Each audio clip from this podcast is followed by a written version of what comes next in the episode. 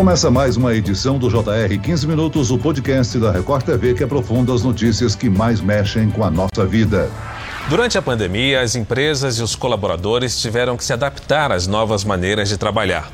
O home office é visto como bem sucedido, a ponto de ser adotado de maneira definitiva em muitas organizações. Segundo especialistas, 80% das empresas devem adotar o trabalho de casa de forma definitiva em pelo menos um departamento. A pandemia do coronavírus trouxe grandes mudanças no nosso cotidiano. A explosão do teletrabalho foi uma delas. É o trabalho remoto, longe da empresa, que no Brasil se adotou chamar de home office. Com o avanço da vacinação e a vida aos poucos voltando ao normal, a expectativa era de volta ao sistema tradicional de trabalho presencial. Mas nem sempre isso está acontecendo. Muitas empresas aderiram ao sistema híbrido, outras prolongaram o trabalho remoto. Agora, para regulamentar isso, o governo editou uma medida provisória. O que, que mudou? Como ficaram as relações entre empresas e empregados nessa nova situação? Para tirar essas dúvidas, nós conversamos hoje com o CEO da HIT Recursos Humanos, Elcio Paulo Teixeira. Bem-vindo, Elcio. Quero agradecer realmente a oportunidade. Quem nos acompanha nessa entrevista é a repórter da Record TV, Cleisla Garcia. Cleisla, para virar lei, a medida provisória ainda precisa ser aprovada pelo Congresso Nacional, mas enquanto isso, as mudanças mudanças já entraram em vigor com a publicação da MP. O que, que mudou, hein, Eclisla? Olá, Elcio. Olá, Celso. Muito obrigada pelo convite. Celso, em linhas gerais, a medida provisória ela permite a adoção de um sistema híbrido que alterne o trabalho presencial e o trabalho remoto, com predominância de uma ou outra forma. Então, eu queria agora começar a detalhar esse sistema, como ele vai funcionar. Elcio, por gentileza, o sistema híbrido, ele significa que a empresa e o trabalhador poderão acertar livremente, por exemplo, quantos dias, quantas vezes o trabalho será presencial, por exemplo? Sim, na verdade, você tem uma carga horária que é predefinida legalmente, mas esse acordo, quanto tempo na empresa, de quanto tempo se trabalha remoto, é um acordo entre ambas as partes. É interessante essa pergunta porque a gente está pensando de mudanças pós-pandemia, principalmente dentro do aspecto de tecnologia tecnologia, porque a tecnologia nos obrigou a trabalhar dentro de um modelo diferente. Mas, na verdade, a pandemia, por ter sido muito longa, mudou radicalmente a mentalidade das pessoas. Nesse aspecto, uma pesquisa recente feita nos Estados Unidos mostrou que as pessoas que estão buscando trabalho hoje, que elas mais buscam é flexibilidade. Então, é poder ter um modelo de trabalho que seja remoto ou híbrido, e isso vem antes mesmo, por exemplo, de salários e benefícios, o que para a gente é uma surpresa, mas que a gente tem diversas pistas de que esse mesmo mindset tenha ocorrido no Brasil. A gente vê isso nos processos seletivos com muita clareza. Elcio, a medida provisória prevê a criação de vagas de teletrabalho destinadas prioritariamente a trabalhadores com deficiência ou com filhos de até quatro anos de idade e o trabalho também poderá ser aplicado a aprendizes e estagiários. Você acha que essas vagas com possibilidade de teletrabalho serão mais disputadas? Sem sombra de dúvida. Como se tornou o principal valor, essas vagas elas tendem a ser mais disputadas. No entanto, há toda uma anatomia de teletrabalho que precisa ser construída, não só pela empresa, mas pelo próprio candidato, porque trabalhar remotamente exige uma série de situações, como ferramentas adequadas de trabalho, isso são coisas técnicas, mas uma série de questões comportamentais para que a pessoa ela consiga entregar com a mesma qualidade e sem perder qualidade de vida. Há uma pesquisa também que fala que trabalhando remotamente as pessoas tendem a trabalhar mais. Então, na medida em que a gente for implementando esse trabalho, a gente vai entender mais sobre isso, de que forma que a gente vai conseguir fazer uma composição que seja adequada tanto para o candidato quanto para a empresa, mas sem sombra de dúvida, essas vagas elas vão ser as mais disputadas. Agora, a contratação do teletrabalho poderá ser por jornada, por produção ou por tarefa. O que que muda em cada modalidade dessas para o trabalhador e para a empresa? Por jornadas é o que a gente já tem hoje, né? Então você estabelece uma carga horária e você paga por essa carga horária. Por tarefa, né? E por composição são projetos, né? São jobs que normalmente têm começo, meio e fim. E aí, na medida em que um trabalho finaliza, vence a possibilidade de uma nova fase, de uma nova etapa. Então, assim, muda isso em especial. Mas, ah, principalmente quem trabalha com regime CLT, é importantíssimo cumprir as regras regras que estão previstas hoje ainda na legislação antiga, que é o respeito à carga horária de trabalho. É sobre isso mesmo, Elcio, que eu queria fazer um reforço com você. Ainda sobre essa questão da modalidade de contratação, para os contratos de teletrabalho por produção, não valerá a legislação que estabelece os limites para a duração do trabalho. A grande dúvida é: isso não abre oportunidade para as empresas obrigarem os trabalhadores a jornadas mais exaustivas, mesmo estando em casa, como lembra essa pesquisa aí que você acabou de dizer? Sem sombra de dúvidas. Então, é muito casado com aquilo que eu falei. A gente ainda está aprendendo a lidar com esse novo modelo. É um modelo novo para a gente. E a gente ainda vai descobrir diversas falhas, diversas oportunidades de melhoria. Mas o mais importante é que, no final dessa jornada, a gente garanta para esse trabalhador uma qualidade de entrega que seja boa, porque não faz sentido ele ter uma sobrecarga de trabalho, o que vai, de alguma forma, impactar na qualidade de vida, na qualidade da entrega dele. E a legislação, ela ser permissiva com cargas excessivas, né? Principalmente porque a pessoa, ela tem uma vida e a qualidade de vida se tornou um valor também muito grande no pós-pandemia. Agora, a contratação do teletrabalho por jornada vai permitir que a empresa controle remotamente a jornada de trabalho do funcionário, garantindo até o pagamento de horas extras. Há softwares, há aplicações que permitem isso. Agora, isso não tira um pouco da liberdade com a qual o trabalhador se acostumou na pandemia? Na verdade, não, porque assim, se essa carga horária está acordada, funciona muito bem. E a pessoa ela vai se adequar, vai adequar essa jornada de trabalho para o que foi adequado. Isso dentro de um regime de horas contratadas. Nos outros regimes, isso normalmente é muito tranquilo, porque o trabalho é feito com base em entregas né, e projetos, então fica mais flexível. Agora, é interessante que houve uma mudança de hábito, principalmente nas pessoas, e que as empresas ainda não aprenderam. Então, a maior oportunidade de aprendizado é para a empresa, para o empresário, para os RHs, porque antes o trabalho era caixado na vida da pessoa, né? Então, assim, o trabalho era a coisa mais importante. Então, ela assim, encaixava o resto da vida dela, amigos, relacionamentos, filhos, lazer, no trabalho. E hoje a mentalidade é exatamente oposta. O trabalho está tendo que se encaixar na vida da pessoa. Então, a pessoa ela tem priorizado coisas e o trabalho ele tem que se ajustar naquilo.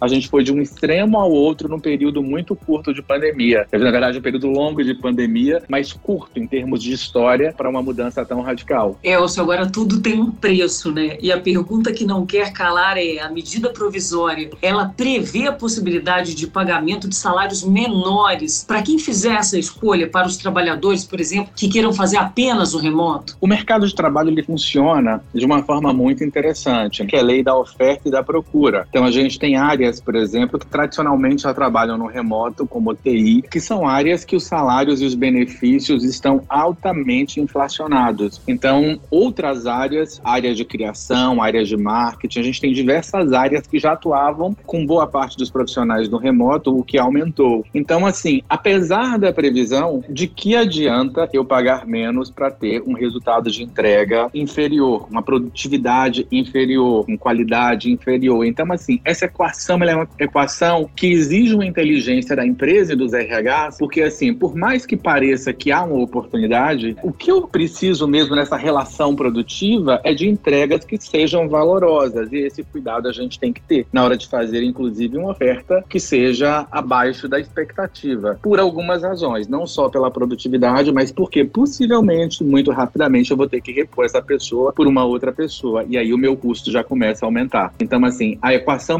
inteligente é pagar adequadamente, se possível acima da média, e dar todas as condições estruturais para que essa pessoa ela consiga performar bem no remoto. Elcio, vamos falar agora sobre os encargos e benefícios pagos pela empresa. Algo pode mudar de uma modalidade para outra? O trabalhador remoto automaticamente perde direito a vale transporte, auxílio alimentação. No caso de ele ficar doente, como é que se resolve essa situação? É, no caso de doença, dependendo da quantidade de tempo, ele tem todos os direitos como trabalhador regular, 15 dias de atestado, a partir do 16 ele pode recorrer ao INSS, mas assim, o pacote de benefícios ele precisa realmente ser revisto. Não faz sentido eu dar um vale transporte e não vai haver deslocamento. Mas faz sentido eu dar, por exemplo, um auxílio internet ou um auxílio luz, um outro tipo de benefício que de alguma forma gere valor para essa pessoa. Então, parte desse processo de mudança na rotina envolve mudar os pacotes pacotes de benefício para que esses benefícios eles façam sentido realmente para a nova realidade dessa pessoa. Então algumas coisas saem, provavelmente outras coisas entram e aí faz parte de uma engenharia que a empresa ela também vai ter que percorrer. Elcio, com relação a esses benefícios mais tradicionais, por exemplo, os benefícios previdenciários, eles continuam os mesmos? E uma outra dúvida é, se a trabalhadora engravidar, ela cumpre o período normal de licença maternidade ou não? Os benefícios tradicionais,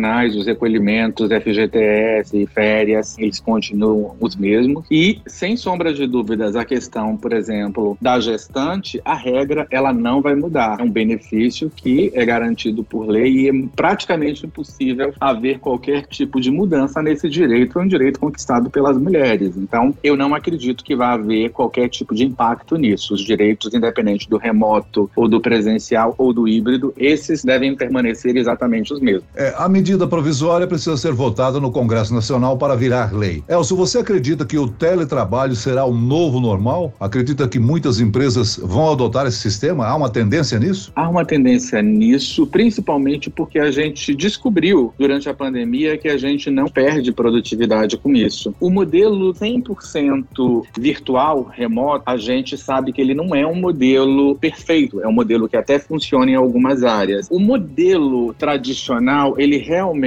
ele causa alguns impactos na jornada do trabalhador, por exemplo, deslocamento, o estresse que esse deslocamento causa. Então, assim, um modelo ecologicamente correto, hoje que a gente entende, é um modelo híbrido. É um modelo que a gente viu que funciona, que tem a tendência a se encorpar cada vez mais, mas, como eu falei, tem uma jornada de aprendizado para o trabalhador ainda, que a gente está engatinhando, então muita coisa vai acontecer. É muito provável que as leis estão aí por vir, elas vão ser o primeiro passo, mas muitas mudanças ao longo dos próximos meses e anos vão ser necessárias para que os ajustes possam ocorrer e o trabalho ele tenha fluidez, mas é a grande tendência hoje é que esse trabalho ele seja cada vez mais híbrido. É, o teletrabalho com certeza vai ser inviável em boa parte da área operacional de indústria, né? Agora, conta pra gente quais os setores que você acha que devem aderir mais rapidamente a essas mudanças. Na verdade, tudo que é operacional não dá, né, para se fazer no teletrabalho, mas a gente tem aí a área de TI, a área bancária, muito da área de serviço, a própria consultoria, hoje a gente tem 80% dos nossos serviços que eram presenciais já sendo feitos de forma remota, então boa parte dos serviços dá para fazer, boa parte da área comercial ela tem ido para a parte remota. Então assim, são as grandes áreas que assim a gente deve contar. E aí, uma parte considerável dos setores administrativos também devem atuar no remoto. Do lado dos trabalhadores, e muitos gostaram do trabalho remoto, se adaptaram bem, alguns até mudaram o estilo de vida, foram para outra cidade. E há informações de pessoas que até estariam pedindo demissão quando a empresa foi mais radical e decidiu acabar com o trabalho remoto. Elcio, você acredita que haverá uma pressão dos trabalhadores pela contratação desse novo modelo no sistema híbrido? Haverá uma pressão não dos trabalhadores apenas, mas do mercado, porque assim, a gente está falando de dar a um trabalhador que se desloca uma hora e meia por dia para o trabalho, para ir para voltar, três horas a mais em casa. Essas três horas ele pode praticar uma atividade física, fazer um curso, redução de estresse, redução de custo para ambas as partes. Então, assim, se a gente parte do ponto de vista lógico e se a gente não tem uma perda produtiva nessa cadeia, que realmente é um modelo ganha-ganha, né? Tanto a empresa quanto o trabalhador saem ganhando ao final de um projeto bem sucedido de teletrabalho. Ô Elcio, você já salientou na nossa conversa que as empresas precisam aprender a importância dessa nova modalidade. É claro que elas vão ter redução de custo de energia, água, limpeza, segurança, entre outros itens. Elas estão demorando a aceitar essa nova realidade?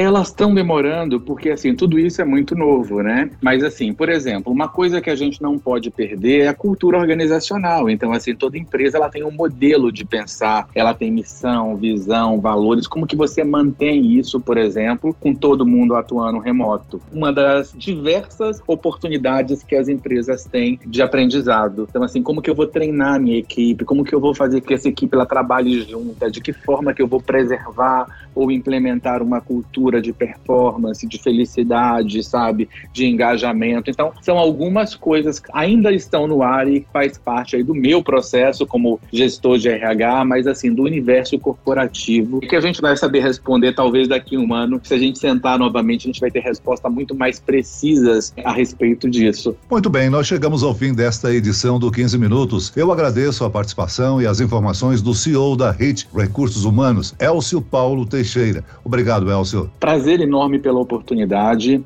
Eu agradeço também a presença da repórter da Record TV, Cleisla Garcia. Cleisla. Muito obrigada, Celso, mais uma vez, sempre um grande prazer. Muito obrigada, Elcio, pelas informações tão esclarecedoras. Esse podcast contou com a produção de David Bezerra e das estagiárias Kátia Brazão e Larissa Silva. Sonoplastia de Marcos Vinícius. Coordenação de conteúdo Camila Moraes, Edivaldo Nunes e Deni Almeida. Direção editorial Tiago Contreira. Vice-presidente de jornalismo Antônio Guerreiro. E eu, Celso Freitas, te aguardo no próximo episódio. Até amanhã.